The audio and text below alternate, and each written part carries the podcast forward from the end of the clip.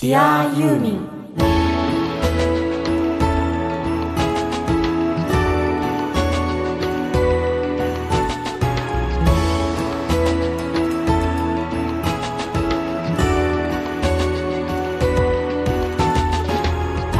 こんにちは。ユーミンの作品は僕の人生を大きく変えました。音楽家の津田直人こんにちはユーミンは生まれる前から母のお腹で聴き子守歌代わりでした。シンガーソングライターの井上美也です「Dear ユーミン」この番組は松任谷由実さんの熱狂的ファンもそこまでではないけど一応ファンという方でも松任谷由実さんの音楽を愛してやまないファンがファンのためにお届けする音楽番組です。パーソナリティはユーミンファンのあなたです。今週も出力 1W 日本一小さなラジオ局埼玉県朝霞市のスマイル FM が世界中のユーミンが大好きな全ての人に向けてお届けします。来た来た。秋来た。ねえもうなんかさ寒いね。寒いっていうかなんかさうん。なんで綺麗に変わるかねこんなに、もうね。うん、カーテンを開けたら秋みたいな感確かに。もう私長袖着てるしね。じ俺もなんか半袖を着てヒンヒンヒンってこう歩いてて途中でこう心配になるこのまま寒かったら半袖の腕が寒くなるかもみたいな。そうそう。なんかタンスの中にさ入ってる夏服。この時期が一番微妙でさ、何着たらいいか毎朝わかんないんだよね。そうだね、うん。俺昔から思うのはその洋服着るものっていうのをうん。うんうんこう見た目で考えると暑くてもこれ着なきゃか 寒くてもこれ着なきゃみたいな。かる。これなんやねんって俺いつも思うのわかる。色とか気にする。あ色まで気にすそう渋めの色あで、ね、分かった。そうかそうかそうか。ちょっとこれだと夏引きずってるからとかでしょ。俺正直言っていい。うん。あれに反抗したくなる なんか。え要するに何真っ赤とか？いや全然そういう意味じゃなくて。だからその季節的にこう見られるねって関係ねえよ。俺がこういう気分なんだからみたいな。まあ俺の中でまだ夏だからこういうのとかがあって、うんだからそういう意味ではなく単純に腕が寒いかもしれないからうん。だからそ袖にしようとかそれはあるけどね、うなんでファッションって周りの目を気にしなきゃいけないんだっていうのがあるんだけど、んうん。あの俺の場合危ないのは、うん。そう言っても説得力なくて、うん。あんまりおしゃれじゃないじゃん俺。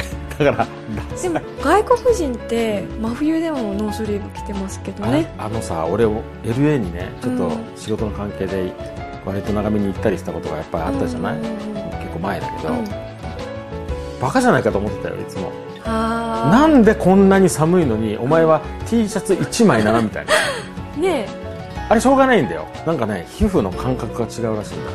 えあれ外国人がやってるとかっこよく見えるんだけど日本人だとできないよねなかなかね。まあ、そうだね、うんうんうんうん。まあ、そういうふうに季節が変わったってことで、うんうん。秋が深まりゆくとはい。今日のテーマにつながるわけですよ。はい今週のテーマは芸術。イエーイ。イエーイ芸術なんていうテーマはね いくらでもしたいよ。いねえ。だって俺俺は芸術っていう言葉が好きなの。私もね好きなんだけど、でもなんか芸術って言葉って私大人になってから知ったような気がして。どういうどういう意味どういう意味？芸術ってそもそも何って思ったりするの。そうだね。ちょっと俺に聞かないでね。俺スパッと答えられないからねなんか時々思いません芸術芸術とかって、あとこういうさうん。活動してるからよく言うけど、うん。じゃあ子供の時に芸術だから絵を描いたり音楽してたかっつったら別じゃん？俺ねだから一回転した芸術好きなの。例えばさこれわかる？うちらほら音楽やってるじゃんか、うんだから、うん。うん別にあの芸術やってるわけじゃないんでって。言う言うじゃない？そういうなんかそのある種うんので俺はまずそ最初そっちなのよ っていうか別に芸術じゃないしみたいな。それは芸術って言葉に対する、なんていうの反発から来てるの。でも結局一回転して、今度はなんていうのそのあまりにも芸術っていうものを考えずに、ん。あだから俺のな個人的なあれやで、うん。あの片方で芸術っていう言葉がある。これはもともと別に芸術がどうのこうのじゃなくて、うん。人類ぐらいのさ長いスパンで考えたら芸術ってあるわけよ、うんうんうん。その今日本語の 形容詞が浮かばなかった。難しいね。あの厳然としてあるわけよ芸術っていうのは。それに対してうん。別に芸術なくてもいいじゃんっていうのは、うん。その芸術っていう言葉に縛られねえぞなわけ、でそれは俺好きだったわ、ところがああの最初から芸術じゃないんであのお金儲けのために何でもいいんですよっていうもうそういう何大量生産とか何でもいいじゃん売れりゃみたいなのがだんだんだんだんイライラしてくれるとそういうものに対するつまり都合で作られる作品とかに対する決別としてあ芸術なんでって最近は言いたくなっちゃったっていう。ああ時代背景もありますね。時代背景とかもあるね、んうんうんまあそんなちょっと俺のこだわりが出ちゃったんだけど、まあ置いといて置いといて。芸術？うん。いってやっぱり素晴らしいわけ。だから人類レベルで言うとさやー本当に。僕の、僕の考えを言うと、僕が言いたい芸術っていうのは、100年以上残るような、つまりずっと残っていって、都合で作られたようなもんじゃなくて、っていうのが一個と、ね。今回さ芸術っていうさテーマでさ、ユーミンの作品を見ていこうと思った時に、なんか思ったわけですよ。芸術ってのえ俺にとって何なの？って考えたんだけど、僕にとっては、人間が複数の人が生きていくとですね、何何か副者みたいなことになってんや。ま た先生みたいな。もう先生みたいになっちゃうんだけど、こう生きていくとですね、人同士人同士人間関係でいろんなことが生まれます、うんそうすると誰もが幸せになりたいし反対意見の人とはどうしてもぶつかって喧嘩になっちゃったりするんで、なんとか収めようとするとですね、なんかその政治とかね生まれるわけですよ、あと人間関係でいろんな歪みができたり歪みが出たりするっていう、そういうふうに人間が生きていくといろんなことが起きるんだけど、その中からそういうややこしいこととか都合とか、お金が関係することとか、そのなんかこう頭が痛くなるようなことを全部取り除いて残ったもの。あが芸術かなと俺は思った。わかりやすいね。これちょっとそれ。すっごいわかりやすい それ。うん。いや、宮、私の質問に答えてくれた。あ、よかった。宮にそういう嬉しそうな顔してね、あの、よかったって言われるとすごく俺は安心する。なるほどって感じ。ああ、よかった。俺はなんでかっていうと、宮がね、うん。個人的にさ、一緒に音楽活動してて黙って見てると、一生懸命そういう純粋な、うん。あの、ものに、美に一生懸命向かっていて、もがいてる人に見えるのよ。ああなんかかっこいいね。そう言われると。俺から見るとそうね、うん。だからそんな宮に、うん。だからある意味厳しいからあんたいつもなんかみ目線がね えそんなのなんか都合じゃないとかすぐ怒るからそんな宮にそのついいいって言われると嬉しいっていう話なんやけど、まあそんなわけで今回はね、うん。芸術ユーミン、うん。この関係をちょっと旅してみましょうよみたいな感じ。はい。はい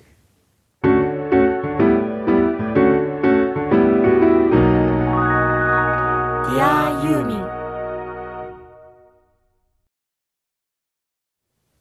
嬉しいことにね、うん。リニューアルして僕ら進化してるという意思で頑張ってるんですよ、はい。なんかそれにねこう対応するように、うん。だんだんそのコミュニティに書き込んでくれる人たちも増えてるっていうかねね反応がってるよ帰ってきてすごい嬉しかった。あんたのなんか変なその、ま、前々回ぐらいのさなんか打ち合わせの最中に書いた俺の顔似てるとかって書いたあのさ俺あんなにさなんかこう不機嫌な顔してるのかね？いやあれ別にその打ち合わせ中にちょっと眠たくなっちゃって私津田さんの顔を見ながらこう横顔見ながら書いてだから俺の顔があんなそしたらさいつの間にかスタッフに回収されてさそれでいつの間にかこうやって乗ったからびっくりしたけど。まあ、びっくりしたんだけど、うんうんうん。であの何？絵にうん。きっかけてというか、うん。で芸術っていうテーマでさ、いろい。ろ募ってみたら来ましたよ。来ましたね。芸術っていうテーマだけでも結構ねいただいてあと人によってはこう重なってる面白い。同じものを言ってる人とかもいて何の根拠もないのよ。芸術と問いかけて、うん。えー、とユーミンと解くその心はっていうのは、うん。別に何もないわけ。その、うんうんうんうんね、法則性なんて、うん。とにかくこの人にとってはこうだったっていうのを紹介してそれも今日、曲も聴いてみたいんだけれど。そうですね、1曲目はですね、小沢さんとうん。福井さん2名の方同時にうん面白い。あのリンクしたうん。曲です、うん。さざ波えー小沢さんからのメッセージを読みますと、うんユーミンの曲の中でも歌詞も曲もアレンジも楽器の音も全てが芸術的作品はさざ波だと思っています。さざ波が私の中の音楽のベースになっていますのでハードルは高いです。こんな曲を作ってしまったユーミンは天才としか言えません。いいねいいねいいねなんだかっていうと、俺そうか小沢さんそうなんだ僕はねって言いたくなるからただ俺はねナビゲーターしてるからね、その特権があるから後でそれやっちゃうよ、あー面白いね。でもな、面白いのは、さざ波って聞いたときに、俺大体さ、うん。聴いてる曲は頭になるじゃん。か。まあ、ユーミンファンみんなそうかもしれないけど、うん。なんとなく割とこう、リゾーティーなさ、うん。感じのイメージだったの。はいはいはい軽快だし。うん。ただ確かに歌詞見ると、深いよね。そうですねいや、いいリクエストいただいて嬉しいな。うんこんな風にね、ちょっと芸術とユーミンの接点を感じるものをどんどん紹介していきたいんだけど、はいもう一個、あの、リクエストが来てるやつをね、紹介できればと思うんですよ。これなんでこういうリクエストだったのかっていうのを聞いていただいた後でちょっと付け加えますけど、僕の方でね。では曲からいきましょう、グレイス・スリックの肖像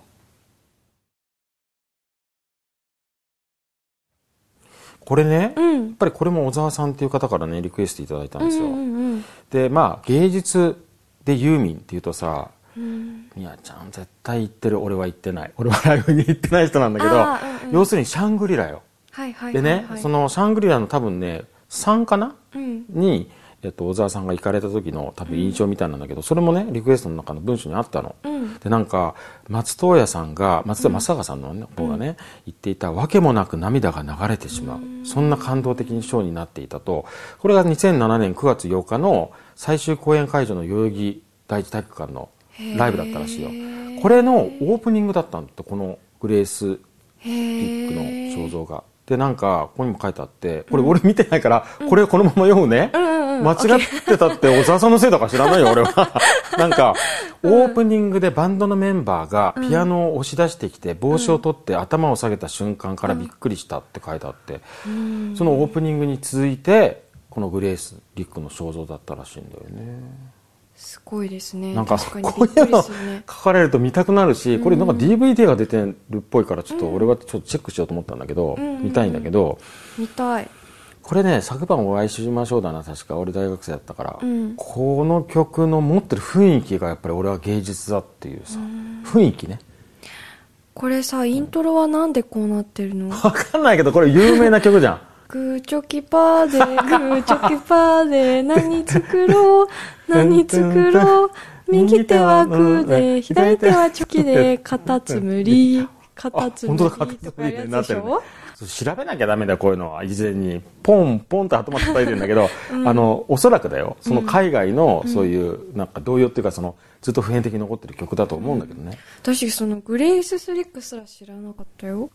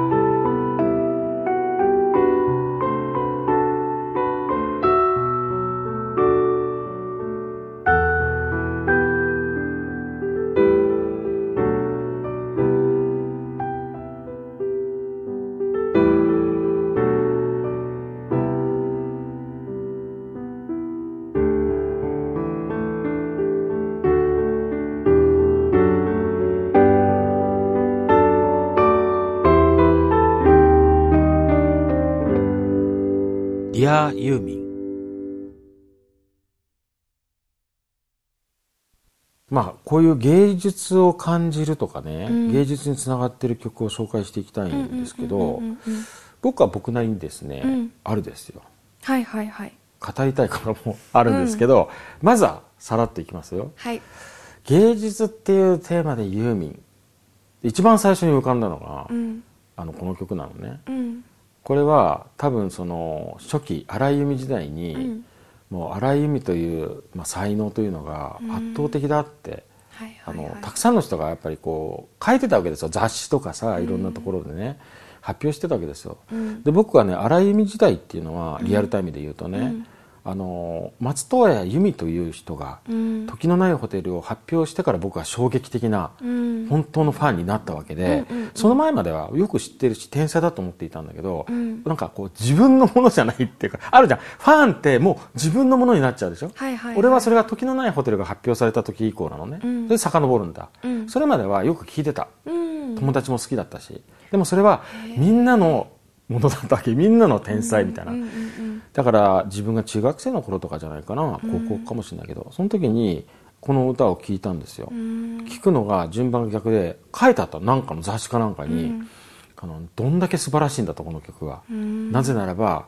歌詞でこんな表現をしていると、でよくあったのそういうのがよくあったのその時代。それで俺はいいなと思って聞いてあなるほどと思ったっていう後追いで聞いたんだけど、私がそういうのを聞いて一番びっくりしちゃうのは、その時代にそういう曲をみんなで評価してたっていうその時代に驚いちゃうの？その時時代がいいってこと？そういう。っていうか、こんなに繊細な歌詞で、うん。こんなに素晴らしいもの、もちろん素晴らしいと思う、感動するんだけどさ、今自分の身の回りに流行っているものとかを見ていても、え、この曲が？うん一世を風靡してたんだって、なんか別の世界の話してるような。泣けてくるよ。だからそういう時代に戻そうよみたいなさ、うんうんうん要するに美和ちゃんが言ってるの今日のテーマ関係あるけど、俺俺にとってはだよ、ちょっと今日熱くなっちゃったけど、私にとっては、あのユーミンの作品とかユーミンの存在はもう本当芸術なわけよ、もうすでに。だから全部芸術なの。その中選んでんだけど、だから芸術が一番たくさんみんなの人が好きだって。やっぱバッハだってベートーベンだって、ねえ。シェイクスピアだって。そうなわけで夏目漱石だって。そうあるべきよ。でそうだよね。レレオナルド・ダ・ヴィンチだったり、だけど現実はユーミンがそうだとしても、ん。今の right now、ん。だった今ね。right この2016年ではこれが売れててあれが売れててっていうのはどこが芸術やねんって思うわけでしょ。ね。それを言ってるわけじゃんあんた。うん、本当芸術だよね。そうなんだもともと。これさまだまだ曲流してないんでちょっと流してみよう。というわけで、うん。あのもうファンの人は何を言ってるのかもう想像ついてるかもしれないけど、荒井由実自体の名曲で僕は芸術だなと思う。分かりやすい例です、はい。海を見ていた午後。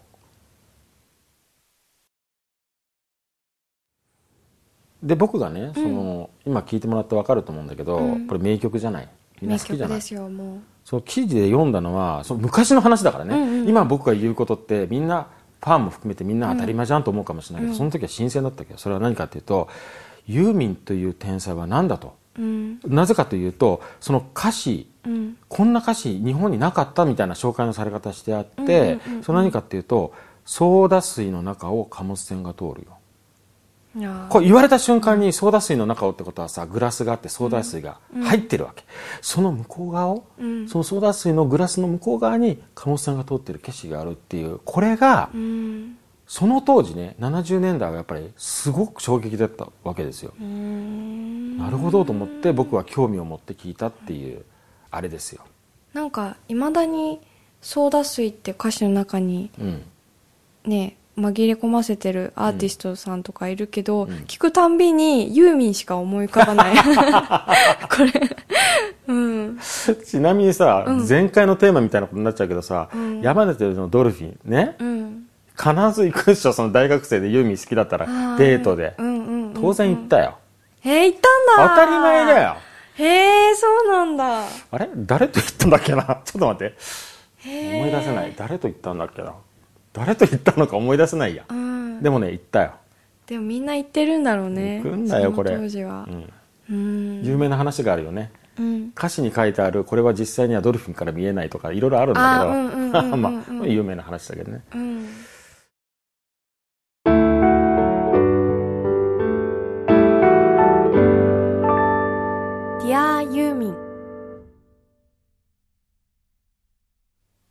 さあ分かりやすい例から始めたけどね、うん。僕はね芸術とユーミンクロスする部分で言うといろいろ思いますよ。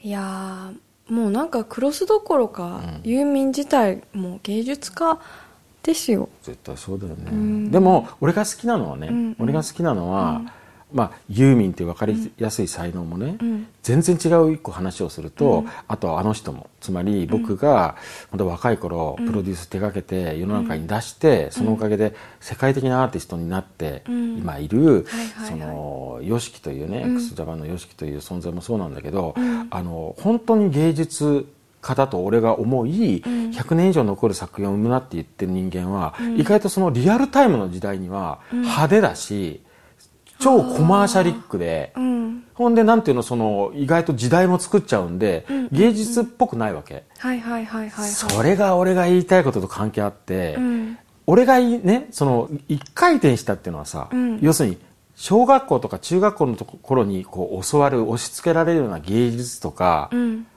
なんか全然ムカつくわけよ確かに 私も美術の時間とか学校のちっちゃい頃はねつまんなかったもん。つまんなかったでしょ？つまんなかった。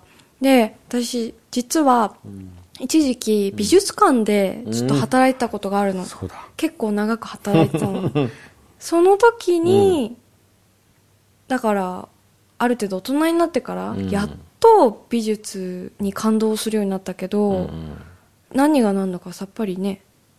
それそれそれ。例えば俺もなさ絵の話で言うとね、うん。よく絵を見に行ったりするじゃない、うんうんうん僕はロシアサンクトペテルブルクと、うん。あとルーブルとうん。行ったりしたんだけど、これね芸術って結局見る人の自由で、うん。例えば最初はさこの画家有名だからうん。さすが素晴らしいなとか思いながら順番に見ていくわけ、有名な画家を。で見ていってその度にうんさすがすごいなと思ってるんだけど、本当は心の中で俺分かってんのかな？あただ有名で芸術だって言われてるから見てるだけじゃないかなって結構俺は意外とだんだんだんだんその素晴らしいと思わなきゃいけない気持ちで見ててで覚えてるのはそれは確かサンクトペテルブルクだったと思うんだけども、でいろいろこう見て最後にミミケランジェロまで行ってこうミケランジェロも素晴らしいなと思ってて、さすがって感動しながら本当はそこまで感動してないかもしれない。自分を意識しながら。でちょっと通路でパッと別の廊下を通って別のとこに行って、うん。そろそろ最後ぐらいかなと思ったら、そこにある作品があって、その瞬間にもう脳天ぶち抜かれたみたいな衝撃があってその時に俺はもう空間が変わって宇宙にいたの。それはたった一つの聖母像っていう、うん。レオナルド・ダ・ヴィンチ、ん。でもその瞬間に俺の中ではあ今日この美術館に来たのはレオナルド・ダ・ヴィンチを見るためであって俺にとってはレオナルド・ダ・ヴィンチが芸術なんだけど他は悪いけどピカソも含めてゴッホも俺にとっては何もなかったのね、いいわけ。で、今の京志郎さんはゴッホらしいんだけど、いいんだ。それぞれにあって俺誰が感じないんだ、とかあるわけ。ある。しかもそれが面白いところなんだよね。だよね。もう私もその美術を好きになったきっかけっていうのがあって、それはヨーロッパに初めて一人旅をした時、もうあの日のことは一生忘れないと思う。それこそ本当に絵ばっかり見てたのねツアーで。つまんなかったんだけど、ある一枚の絵を見た時に立ち尽くしてお前同じ体験してんじゃん。んでね、うん。ヨーロッパのその誰もほとんど日本人がいない空間で号泣したの。おえつが出るほど泣いたの。それ え俺聞いてないよそれ。おえつが何だった出るほど泣いたの。ん。その作品がクリムトの接吻っていう絵なんだけど、美しいやつや。黄金色のやつや。もうあのあの絵を見た時に、なんかでも訳がわからないのよ。意味がわからないの。全くわかる。意味がわかんないで、で、後から解説とか見るともっと感動するんだけど、その時は意味がわかんなくて、うん。泣いててでもあのその時にこうバスガイドさんにそのまま号泣しながら「いやもうありがとうございます」ってなんか感謝伝えたの。いや向こうからしたら超意味不明なんだけどうん「ありがとうございます」と。私クリムトの絵見てもうこんなにこんなに感動するなんて思わなかったって。で、その後ろで他のツアーの人たちは私あんまりクリムト好きじゃないのよねとかみんな言ってんだけど、私一人だけこう泣いてるって状態で、でもそういうわけがわかんない感じ、そのわけがわかんないけど涙が出るっていう感じが、ユーミンの曲でも同じことになるの。俺も言いたいよそれは今日流す曲もそうなんだけど、そうだね子供の頃からそうだった。んわけもわからない、意味もわからないのに涙が出てくる。直接来るんだよねそう。ドーンと来るんだよねそれがユーミンの曲の力なの。そうだねそんな曲、なかなかない。俺ねちょうどいいのは、うん。そんな曲まさにそんな曲があと2曲なんだ、だからだからもう説明なくこれ芸術なの。うんうん。わかりやすく、うん。もう聴いちゃおう。うん。これだから有名な曲なんだけど実はユーミンがん。作詞作曲してたんで、ん。えー、とユーミンバージョンがちゃんと存在してるんでね、うん。聞いてみたいと思います、はい。いちご白書をもう一度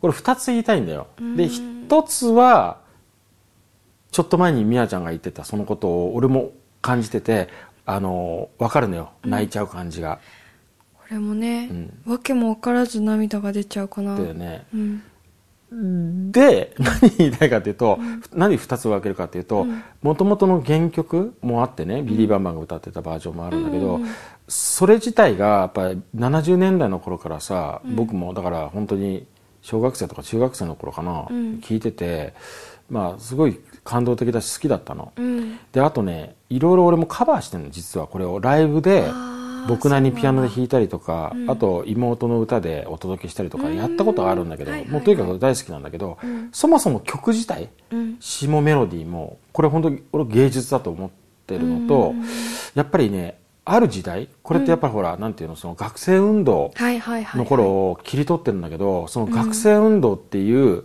その頃の時代の、うん。その頃に若者だった人のなんていうかななんか生き様とか、エネルギーとかその持ってるものが、そのまま永久保存されてるじゃない？そう私はそれこそその時代には生きてないからわん。からないけど、でも伝わってくるんだよね。多分それに泣いてるんだと思う。いやいや俺もそう思うわけ、うんうんでまず原曲的にというか、その作品が持ってるエネルギー一個それなのね、うんうんうん。それでやっぱ涙が出てくるっていうのがあると思うんだけど、あとね、うん。もう一個っていうのも今のこの話と関係あるの、はい。つまり俺は松任谷正隆さんの音楽の、その音楽性の豊かさと、そのやっぱ進化にめっちゃ感動して、これもやっぱり比較的最近のね作品なんでアレンジがね、まあ音楽家だからこれいずれ別の機会に語るよ。この曲を取り上げてねまた音楽家綱之が語る時には語るけど、まあすっごいのいろいろと。だからユーミンの芸術っていうのを話してるけど、ある意味この「いちご白書もう一度」のリアレンジバージョンというかユーミンバージョンには松任谷正隆の芸術が炸裂してるのよ、うんうんうんだからそれも感動してる一個だと思うよみやちゃんのね、うん。うん。そうですねもうねガンガン行きたいから、うん。続けて聞いていい、うん、これもいい曲だよね。じゃあちょっとまずは聞いてほしいんで、はい。えー、と紹介しましょう。僕にとってやっぱりユーミン芸術といったら、この曲じゃないかなっていうのをちょっともう一曲紹介したいと思います。はい「雨に願いを。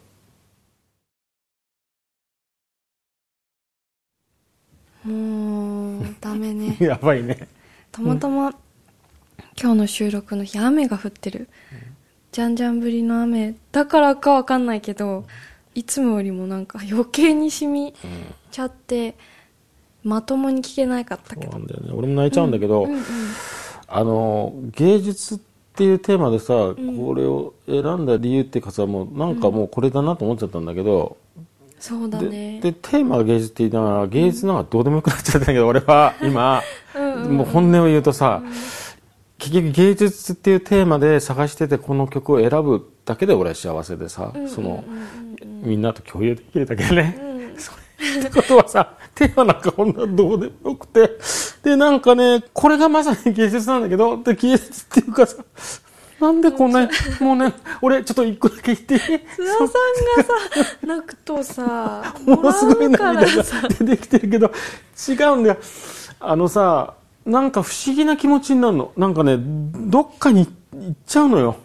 だよね。そのい今ここでさラジオ収録してるのとかどっかな全部なくなっちゃうんだよね。だから芸術のテーマはどうでもいいって言っちゃったんだけど、ただ心がただずっと震えてるのね、でなん頭も何も考えてないから歌詞だって多分メッセージとかいろいろあるんだろうけども俺なんかシャワーみたいに何か綺麗なものをただずっと浴びてて体がどんどん上に行くだけなの。何なんだろうと思ってね。俺それで冷静になってねこれ何回もまたダンスのようにダケオスタイと同じようにあの最近の曲でまた好きになって聴いてて感動しつつもさふと思ったことがあるんだけど俺気づいたの。うん。俺あの70年代からユーミン聴いててさうん。80年代にさ、ユーミンの本当の凄さに衝撃を受けてからファンの仲間入りをさせてもらってからもう何十年だよ、俺最近のユーミンの声がすごい好きみたいで。あなんかね声にやられるんだよね。ーうんうんなんかその声をその歌声を聞いてると必ず泣いちゃうの、うんうんうんでなんだろうって気づいてなかったんだけど歌声にやばいみたい俺。この声は何だろうと思ってだからもうダメなの。もう涙が出てきたんだよ。なんか。声から来るあるよね見えるものも、うん。だからファンにとってさ何が幸せかって懐かしいあの頃自分が大学生だとか高校生だった頃の記憶のユーミンの作品聞いて感動するんだけどその頃の作品もいいのに今の最近のユーミンの声がもっともっと俺の心を打つってさ、ファンにしてみればこんなに幸せなことないよね。え？だからまあありがとうになっちゃうんだけど、なんかやばい、なんで泣いてるの？芸術、芸術、芸術、芸術だ。芸術だ爆発だ！岡本太郎だっけ？なんか芸術ってさ、説明がなくても伝わるものなんだねって思った。なんかこう理屈でこうだこうだって、ん。まあ伝えなきゃ伝わらないからあれだけど、ここで話す分には、曲でも何でも説明がなくても泣いちゃうものなんだろうね。そう思う、俺も。うんうんうんうん。あと、俺、美しい美ってすごい大切にして生きてんだけど、俺の人生はね。あの大好きな映画とか見てると気づくのは、映画ってストーリーがあるじゃん。だから主人公が今あそこを振り向いてるのはなぜかそこに何かを見つけたから、それを手に取るとか、っていうのもあれば、何でもない会話とかさ、主人公がただどっからどっかに移動しているとかさ、あと一見美と関係ないような歯ブラシとか、何でもない旅行カバンとかみたいなあらゆるものが美しく見えるじゃない？映画って。はいはいはい。あれ多分映画ってそういうもんだと思うわけ。すべ、てのシーンが美しいから映画だみたいな。極端なこと言うと誰かが誰かを傷つけてる瞬間すら美しく見えるっていうのが多分映画だと思うんだけど、僕が好きな映画を見てる時の気持ちって多分その監督の美学とか芸術心そのまま味わってると思うんだ、はいはいはい。なんかそれと一緒でさ、うん。何もかもが美しく感じられるっていうのが僕がユーミンの例えばその雨に願うようだったら、もうなんかね全部が美しいの。その美しさに感動してるっていうひたすら。うん。もうみなちゃんの言ってる何も説明がないのと一緒でただ美しさにを浴びている幸せで感動するっていうで俺がさこれを言うのが僕は大事だって、わざわざ電波でね、あのファンがたくさんいる中でもう我々二人がさ、僭越にも喋らせてもらってるのにちゃんと一個だけ意味があるとすれば僕、音楽家だし、作曲家でアレンジャーで,、で音楽プロデューサーをやってる僕が声が震えて何も言えないっていうのがどんだけ 素晴らしいことかっていうことでもなんか俺はこのラジオをやる意義があるなと思っちゃう。そうですね。あとその、ん。ユーミンの歌声今の歌声がこんなに自分の心を震わすって気づいて、ちょっと 一個仮説言っていい？いいよいいよ。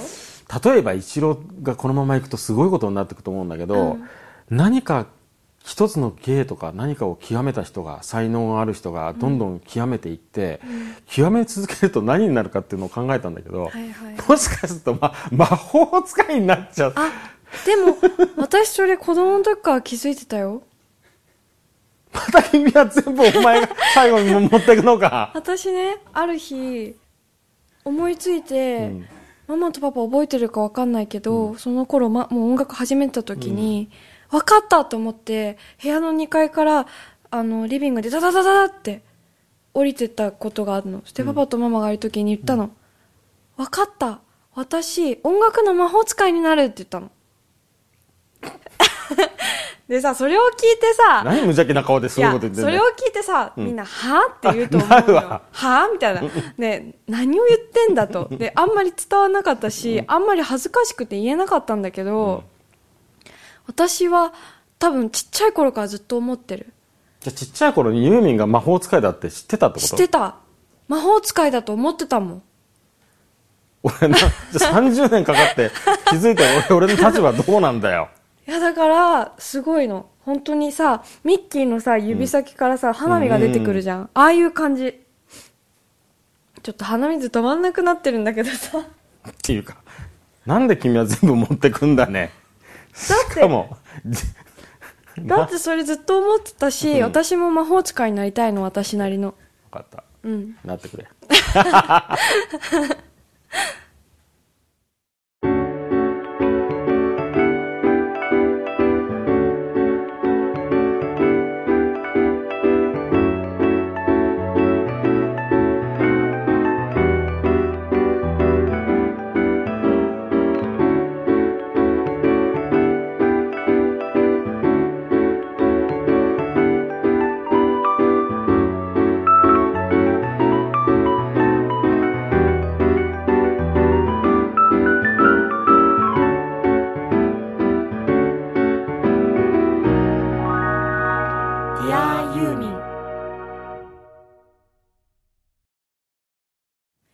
Dear ユーミン今回は芸術をテーマにお送りしてきましたがいかがだったでしょうか？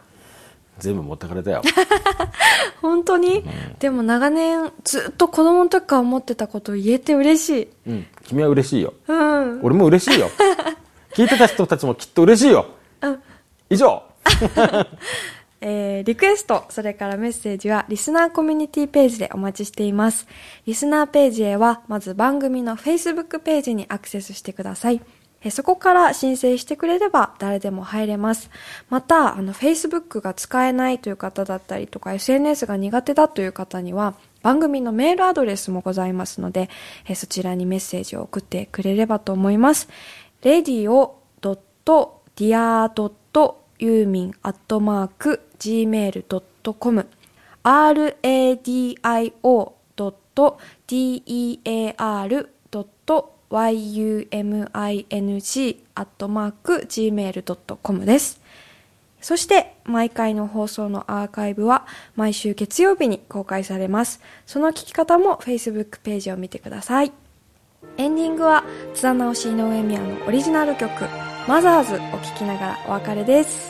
出会いユーミン、お相手は音楽家の津田直人。シンガーソングライターの井上美和でした